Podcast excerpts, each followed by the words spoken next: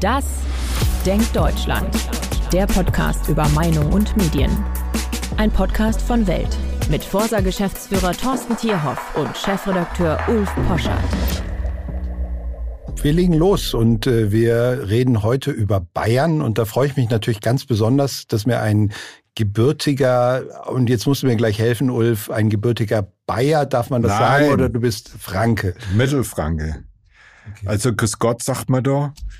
Und in Bayern muss man sagen, Gersti. Das ist schon sprachlich und kulturell sind es komplett unterschiedliche Welten. Mittelfranken, protestantisch, immer bevor die SPD äh, jeden Sachverstand äh, an der Haustür abgegeben hat, äh, immer sozialdemokratisch. Äh, es gab einen berühmten SPD-Oberbürgermeister, hieß Andreas Urschlechter, der hat äh, Ergebnisse mit zwei Drittel Mehrheit äh, gewonnen. Ich glaube, irgendwann hat die CSU auch gar niemand mehr gegen ihn aufgestellt, weil das ist eine rote Stadt, Arbeiterstadt. Ja, das ist äh, auch da übrigens bemerkenswert. Wir reden ja gleich über Umfragen, wo die SPD wirklich bei neun Prozent rumguckt. Das ist tragisch und die Pointe ist, dass ausgerechnet ein protestantischer Nürnberger und Mittelfranke, also ich fühle den Markus Söder natürlich, weil ich weiß, wo er herkommt, wie er aufgewachsen ist und so.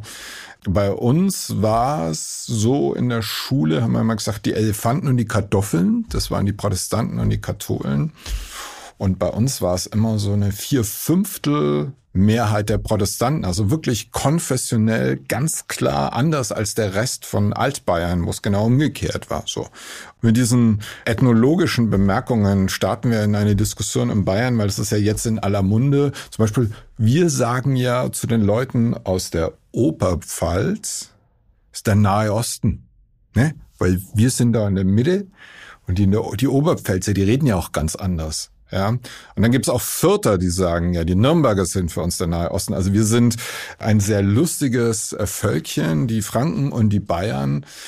Die Identität als Bayer und oder Franke, der Söder hat das irgendwie interessant amalgamiert, war immer schon wahnsinnig groß. Also man hat sich als Deutscher auch verstanden, aber dieser Stolz auf das, wo man da herkommt, war groß und gerade Nürnberg, die Tradition, ich meine, die deutsche Renaissance, das war Nürnberg ja, also Albrecht Dürer, Veit Stöß und so weiter. Und dieses radikal anders sein wollende, das es da auch immer gab, hat der Föderalismus unterstützt, aber ich sehe jetzt in den ganzen, und dann sind wir beim Thema Eiwanger und Bierzelt, äh, was ist Deutschland, was ist nicht. Also Gilamos wollte wahrscheinlich nie Deutschland sein, äh, Kreuzberg wahrscheinlich viel eher. Und das Unverständnis beim Blick auf Niederbayern, auch die bescheuertsten Takes, die es da aus Hamburg und Berlin vor allem gab, von den spießigen linksliberalen oder vermeintlich linksliberalen Medien, da habe ich mich echt totgelacht, weil ich wusste mit so, warum bitte koaliert doch jetzt mal mit den Grünen. Ich konnte mir genug Niederbayern vorstellen, wenn sie das lesen und sagen, nee, auf gar keinen Fall. Ja, und wir sind im Vorfeld der bayerischen Landtagswahl am 8. Oktober gut drei Wochen davor. Und ich glaube, man muss kein Meinungsforscher sein, um eine Prognose abgeben zu können. Auch der nächste Ministerpräsident wird von der CSU stammen, wie übrigens alle Ministerpräsidenten in Bayern seit 1957 durchgängig. Und man halte sich fest, davor gab es eine kurze Phase eines SPD-Ministerpräsidenten in Bayern. Das hat aber einzig und allein den Hintergrund, äh, dass es eine Allparteienregierung kurzzeitig inklusive der Bayern-Partei, also einer sehr rechten Partei, gegen die CSU gab, die sich da eben geziert hat und lieber in der Opposition sein wollte für kurze Zeit in Bayern. Ähm, und so gab es kurz einen SPD-Ministerpräsidenten in Bayern. Ja, es ist eine ähm, beispiellose Erfolgsgeschichte. Bayern war, das haben die Bayern übrigens auch schon ziemlich verdrängt, ein im Länderfinanzausgleich ein Nehmerland. Es war ein wirtschaftsschwaches, agrargeprägtes Land. Man muss sagen, das, was dann später mal so süffig als Laptop und Lederhose Kombination, nämlich zwischen der Traditionspflege und einem äh, wie soll man sagen, innovationsgetriebenen Industrialisierungskurs, der ist unfassbar beeindruckend. Also wenn man, ich bin ja ein bisschen Auto-Fan, wenn man sich die Geschichte von Audi anguckt, die Ferdinand Pier, ich von so einem Mini-Laden, so, so einem Weltimperium äh, aufgebaut hat. Gibt jede Menge jetzt ganz aktuell, was Markus Söder geschafft hat mit Ansiedlung von Startups äh, da im oberbayerischen Raum. Zuletzt ist es ja für alle äh, merkbar geworden, als eine Innovationslab äh, von Apple nach München gekommen ist und Tim Cook in der Lederhose auf dem Oktoberfest war. Kurzum, also da ist Bayern wahnsinnig viel gelungen. Ich finde, äh, man merkt es auch, wenn immer ich in meiner wirklich sehr, sehr geliebten Heimat bin in Nürnberg. Es funktioniert halt fast alles. Und dank Markus Söder, wenn man sich jetzt die ja zu Recht von den Alliierten in Schutt und Asche gebombte Nürnberger Altstadt anguckt, wer den Dini Riefenstahl-Film kennt, das war einer der schönsten mittelalterlichen Städte, die es in Deutschland gab. Dann haben die Nazis das zur Stadt der Reichsparteitage gemacht. Und daraufhin, auch weil es ein wichtiger Industriestandort war, hat man das halt in Schutt und Asche gelegt. Da wird im Augenblick sehr viel wieder aufgebaut und schöner gemacht in der Altstadt. Also es ist wunderbar, das Essen ist gut.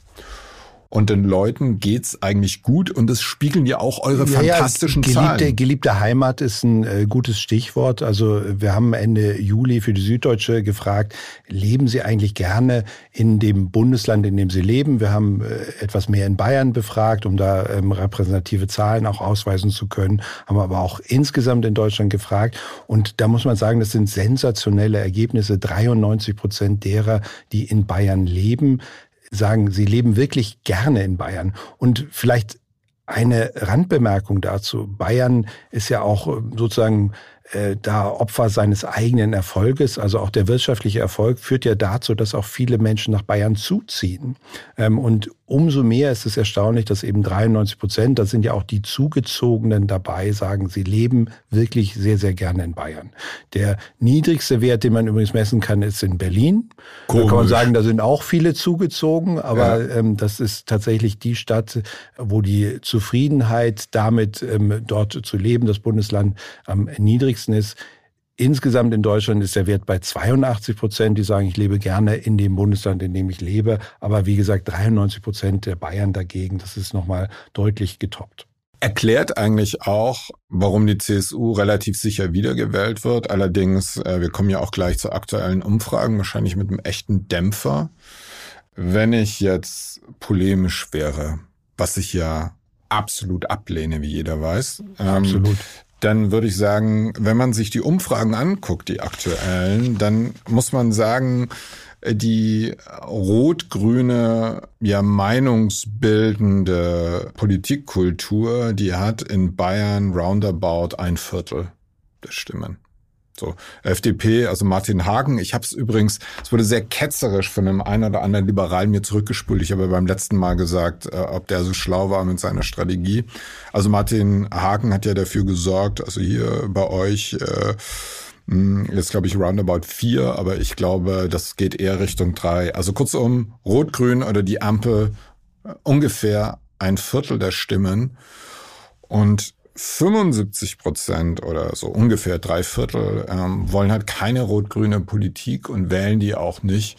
Und ich glaube, das ist einer der Gründe, warum das Land so gut funktioniert. Also ähm, das ist einfach äh, äh die Integrationsleistung übrigens ist hervorragend. Die Schulen sind signifikant besser als in anderen Bundesländern. Der soziale Aufstieg gelingt besser.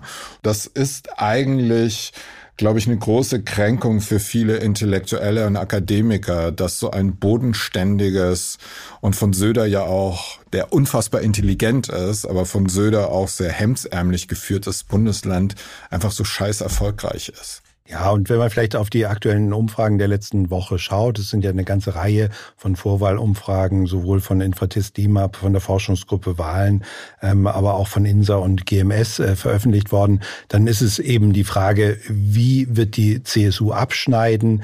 Ähm, Im Moment in den letzten Umfragen liegt sie eher bei 36 Prozent. Das wäre schon eine Blamage für die CSU, das schlechteste Ergebnis, was sie dann einfahren würde. Wobei wir sind drei Wochen vor der Wahl, also es wird jetzt davon abhängen, kann die CSU im Schlussspurt eben auch die Unentschlossenen, die bislang sich eher nicht äh, zur Wahl bewegen würden, überzeugen.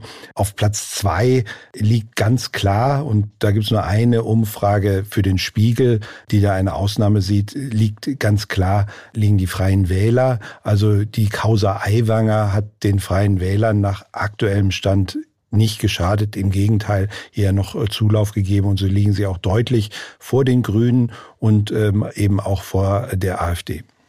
Ja, also die Spiegelabweichung Augen auf bei der Wahl des Umfrageinstituts hat mir ein kluger äh, junger Mann gesagt. Und ähm, ja, der Trend äh, für Aiwanger, äh, ihr habt ja auch Umfragen für die Süddeutsche gemacht, also ich, apropos Süddeutsche, sagen wir mal so, da gab's ja, oder war es Zeit oder FAZ, ich verwechsel die alle, weil die schreiben ja fast dasselbe, so, Mann, das ist doch jetzt die Chance von Söder über, oder Spiegel Online, kann er jetzt nicht mal mit den Grünen und so. Und da finde ich, ich liebe ja die Journalisten dafür, dass sie fast eine kindliche Liebe zu ihren Idealen haben, so ein Fantum für eine Art von Politik, von der sie sich so sehr wünschen, dass alle anderen Bundesbürger sie teilen. Und man muss ganz ehrlich sagen, das ist so weit weg von dem, was wirklich passiert. Die haben ja auch gedacht, ja, jetzt wird Aiwanger verschwinden und so weiter. Nochmal Aiwanger, was auch immer, wer auch immer dieses widerwärtige, ekelerregende Flugblatt geschrieben hat, ja. Daran gibt's nichts zu beschönigen. Die unglaublich, äh, ja, wie soll man sagen, Mischung aus ignoranter und unsensibler Kommunikation von Alwang und den Freiwälder, das nur in Klammer gesetzt. Aber zu glauben, dass man den Wählerinnen und Wählern in Bayern mit so naseweisen Ratschlägen aus dem Elfenbeinturm oder von irgendwelchen wie sagt man, preußischen Medien wahrscheinlich. Das funktioniert so nicht. Und wenn sich der Trend so bewahrheitet, dann bin ich mir sicher, muss ich die Süddeutsche Fragen stellen, warum sie so grobschlächtig vorgegangen ist. Und da müssen sich auch die eine oder andere Partei fragen, warum sie sich da so brutal verschätzt haben. Ja, vielleicht wenn man auf eine andere Zahl schaut, nämlich die Einschätzung der politischen Kompetenz der einzelnen Parteien. Das ist immer die Frage, welche Partei wird am besten mit den aktuellen Problemen im Land äh, fertig. Das ist immer die härteste Währung äh, letzten Endes. Wenn man da beispielsweise auf die bundesweiten Zahlen schaut, das sind vernichtende Zahlen für die einzelnen Parteien. Die Union, der trauen es gerade 13 Prozent zu, der SPD 9 Prozent, 8 Prozent der Grünen. Äh, erstmals taucht da seit einigen Wochen die AfD auf, dass 7 Prozent sagen, sogar die AfD wäre in der Lage, ähm, die Probleme in Deutschland am besten zu lösen. Aber bei den bundesweiten Zahlen fast zwei Drittel, 58 Prozent sagen, ich traue es gar keiner Partei zu, die Probleme in Deutschland zu lösen. Und da sehen wir in Bayern grundlegend andere äh, Werte. Da sehen wir nämlich eine hohe Zustimmung zur Politik der CSU. 39 Prozent sagen, die CSU wird auch mit den Problemen an Bayern am besten fertig. Und der Anteil derer, die das in Bayern keiner Partei zutrauen, ist mit einem Drittel auch erstaunlich niedrig. Ja, so kommt für mich null überraschend, äh, wie oft bekannt hier. Ich komme ja aus einer Sozi-Familie. Mein Vater war in der SPD in Bayern. Und selbst da war in den äh, sympathischen, wunderbaren Sozi-Milieus auch immer so, äh, die machen es schon ziemlich gut. Auch der Söder, ja, der macht es schon ganz gut. Ich glaube, dass die CDU deshalb gut daran tut, da keine Differenz zu Söder aufkommen äh, zu lassen. Aber ich fand ja auch noch mal ganz äh, bemerkenswert, weil ihr äh, ja auch interessante Zahlen habt bei dem Zufriedenheit mit den Lebensbedingungen in Bayern, dass bei den Wählern die höchste Zufriedenheit bei den Grünen ist. Also wenn es so furchtbar wäre, wie Katharina Schulz, äh, die Spitzenkandidatin der Grünen, ja auch immer so deutlich werden lässt, und wir brauchen eine ganz andere Politik, ähm, das verfängt ja scheinbar nur bei den AfD-Wählern. Das sind eigentlich die Miesepeter, die eigentlich keinen Bock auf das Bayern haben oder zumindest nicht in dem Ausmaß wie alle anderen Parteien. Also das ist in der Tat erstaunlich, dass, Wähler, dass, dass alle Parteien SPD, damit FDP, mit, alle sagen, mit, mit fast hundertprozentigen Zustimmungswerten ja, ja. irgendwie sind und sagen nur die AfD, wo ja viele Wähler sind, die einfach das sind äh, Muffel, alles ablehnen. Sind Muffel, und, äh, ja, sie lehnen den Staat, sie lehnen eigentlich die Medien, sie lehnen alles ab und dann kann ich natürlich auch nicht äh, zufrieden sein, ähm, wenn ich äh, wirklich auch das äh, Schlechte überall sehen möchte. Ja, und auch da, wir haben schon mal gesprochen über ähm, die das Vertrauen in die Institutionen, Vertrauen in den Staat und so weiter. Auch da ganz bemerkenswerte Differenzen von Bayern gegen den Rest der Welt. Äh, Polizei, Universitäten, Bürgermeister, Gemeindevertreter. Also du als Experte. Wie, wie würdest du das einschätzen? Wie signifikant ist das? Ja, das sind schon signifikante Werte, insbesondere wenn man äh, auch auf die unteren Ebenen schaut. Und äh, das mag auch sozusagen ein Kern dieses bayerischen Zusammengehörigkeitsgefühls sein, dass man gerade bei den Gemeindevertretern, bei den Bürgermeistern sich doch deutlich in der Wahrnehmung von dem Rest der Republik unterscheidet. Also, dass man doch irgendwie dort auf dieser lokalen Ebene einfach auch eine höhere Kompetenz, ein höheres Vertrauen vermutet. Und das führt natürlich zu so einem Zusammengehörigkeitsgefühl in der Gesellschaft, die eben zu diesem bayerischen Lebensgefühl offensichtlich beitragen.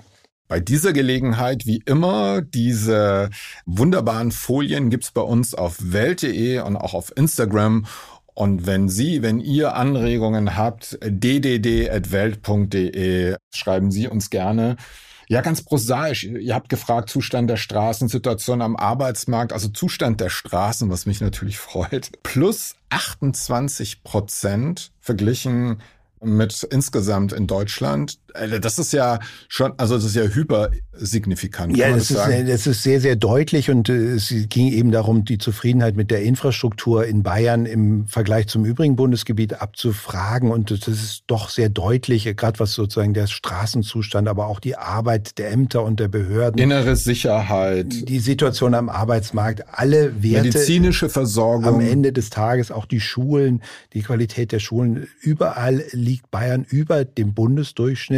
Einzig und allein bei der Lage am Wohnungsmarkt. Das wird sicherlich ein starker Effekt aus München und den anderen Großstädten wie Nürnberg sein. Und das öffentliche Verkehrsangebot, was eben in einem ländlichen Gebiet wie Bayern auch nicht sehr verwunderlich ist, irgendwie, dass man dort doch auch Mängel in der ÖPNV-Versorgung sieht. Ja, also man soll die Dialektik des Erfolgs. Wenn alle da hinziehen, kann man sich denken, Wohnraum ist kostbar. Ich muss echt staunen, als ich mir in Nürnberg mal so Grundstückspreise und so weiter, das ist echt krass. Also München versteht man ja, aber Nürnberg bei aller Liebe habe ich echt geschluckt, wie, wie, wie kostbar dort ein Quadratmeter ist. Und dann ÖPNV, ähm, das finde ich, muss auf die To-Do-Liste. Äh, Markus Söder ist ja ein großer Tree-Hacker. Der Aiwanger übrigens auch, hat einen super ökologischen Wahlkampf auch in Teilen halt bauernnah. Wie baut man Solarzellen so, dass drunter noch Schweine und Kühe grasen können? Also er hat da immer wieder versucht, so seine ähm, ländliche Bevölkerung für so erneuerbare Energien mitzunehmen. Und ÖPNV-Angebot, das ist eigentlich schade. Auch da in München und Nürnberg gibt es sehr gute in den Städten, U-Bahnen, Busse. Und äh, Stichwort innere Sicherheit ist ja eine der Bremsen von ÖPNV. Da kannst du also auch abends in München äh, Busse und U-Bahnen benutzen, ohne dein allergrößter Sorge zu sein oder deine Kinder reinzuschicken. Was nicht heißt, dass es nicht auch in Bayern äh, tatsächlich Problemfelder gibt. Also gerade das äh, angesprochene Thema Qualität der Schulen. Auch das wird in Bayern auch nicht rundum rosig gesehen. Da sagen auch nur 27 Prozent, dass sie mit dem Zustand der Qualität der Schulen zufrieden sind. Und auch beim Thema Integration der Ausländer und Flüchtlinge sicherlich ein ganz brandaktuelles Thema im Moment auch liegen die bayerischen Werte zwar deutlich sechs Prozentpunkte über den ähm, im Bund, aber mit 32 Prozent ist es natürlich auch etwas, was man eher noch als Problemfeld beschreiben muss. Ja, in den aktuellen Umfragen gab es auch immer wieder, wie ist Markus Söder nach der Aiwanger-Affäre, wie steht er da? Heute gab es ja eine Zahl, wo gesagt wird, ja, der, der Wüst hat ihn jetzt überholt und er ist nur noch äh, die Nummer drei. Ihr habt deutlich gemacht, dass die CSU-Anhänger weiterhin riesige Markus Söder-Fans sind.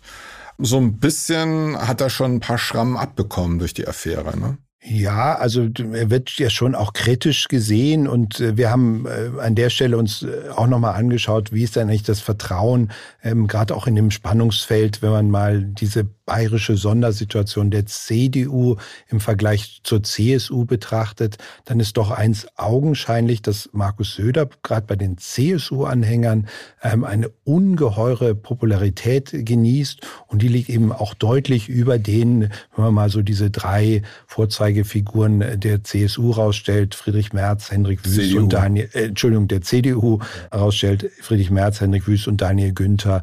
Da liegen auch die Popularitätswerte innerhalb der eigenen Partei deutlich über den. Ja, eine Alternative zu Markus Söder, die Frage habt ihr auch gestellt und äh, da muss man ja ganz klar sagen, da kommt wieder die Einviertel, Dreiviertel Wirklichkeit. Nein, 71 Prozent Ja, 25. Die meisten Ja's, lustigerweise, kommen von den Grünen und dann dicht gefolgt von SPD und AfD. Auch ja. ganz wichtig, um deutlich zu machen, weil auch so hier unsere öffentlich-rechtlichen Freunde, die immer Union praktisch als, wie heißt das, was Böhmermann sagt, Nazis mit Substanz, ist halt einfach totaler Bullshit. Söder ist ein gemäßigter Mann der Mitte und die AfD-wählenden Muffel, die einfach alles schlimm finden, finden natürlich auch Söder schlimm und genauso ähm, schlimmer ist es eigentlich nur noch, finden ihn nur noch die Grünen. Wobei es so witzig ist, weil die einzige Machtoption, die die Grünen haben, ist natürlich als Juniorpartner ähm, der CSU. Und wenn ich mir so eine Katharina Schulze vorstelle, mit so einer Kabinettssitzung mit so einem super erfahrenen Brain wie Markus Söder. Ich würde es mir mal gerne angucken. Aber ja, so aber das, das, das, sagen ja auch die Zahlen. Also wenn die Hälfte der Grünen-Anhänger sagt, nein, es gibt eigentlich auch keine Alternative zu Markus Söder, Schon bei den SPD-Anhängern ne? 57 Prozent ja. sind, dann zeigt das auch in, äh, eine Realität, äh, Wahrnehmung zum Zustand der eigenen Partei und zu dem, wer denn da wohl den nächsten Ministerpräsidenten stellen wird. Wo der Ball im Most holt, ne? Ja. So, ähm, ja, also wird spannend werden. Ich bin sehr gespannt, ob das, ob diese Trends sich jetzt so fortsetzen. Ich bin gespannt, welche Folgen das hat. Weil so Rot-Grün nur bei 25 Prozent, das wird ja, weil das ist ja so weit weg von dem Spektrum, wie das so die veröffentlichte Meinung. Also man muss, wenn ich jetzt mal hart bin, so wie sich der Bayerische Rundfunk entwickelt hat, wäre da nicht Julia Ruß, so eine junge nicht rot-grüne äh, Redakteurin, die mir da einfällt, würde ich halt sagen, macht der Bayerische Rundfunk halt ein Programm more or less für die 25 Prozent. Und wenn das immer weiter auseinandergeht, das war ja auch so der Ursprungsthese hier unseres Das Denkt Deutschland äh, Podcast, bin ich mal gespannt, wie das weitergeht. Und für mich als äh, Franke natürlich, ähm, wenn Söder wieder ähm, der Ministerpräsident wird, ob er endlich eine Verfassungsänderung beantragen kann, dass der erste FC Nürnberg, wenn er einmal in die erste Liga aufgestiegen ist, nie mehr absteigen darf. Ich werde eine Petition machen mit allen Clubfans zusammen und wenn Sie auch der Meinung sind, dass das in die Verfassung gehört, schreiben Sie mir bitte, weil meine Nerven halten einen weiteren Aufstieg und Abstieg einfach nicht mehr aus. Das ist zumindest eine steile These zum Abschluss. Und ich glaube, die nächsten drei Wochen wird der bayerische Wahlkampf sicherlich nochmal an Fahrt aufnehmen und wir werden das weiter beobachten. Vielen Dank und einen schönen Tag noch. Vielen Dank auch von meiner Seite.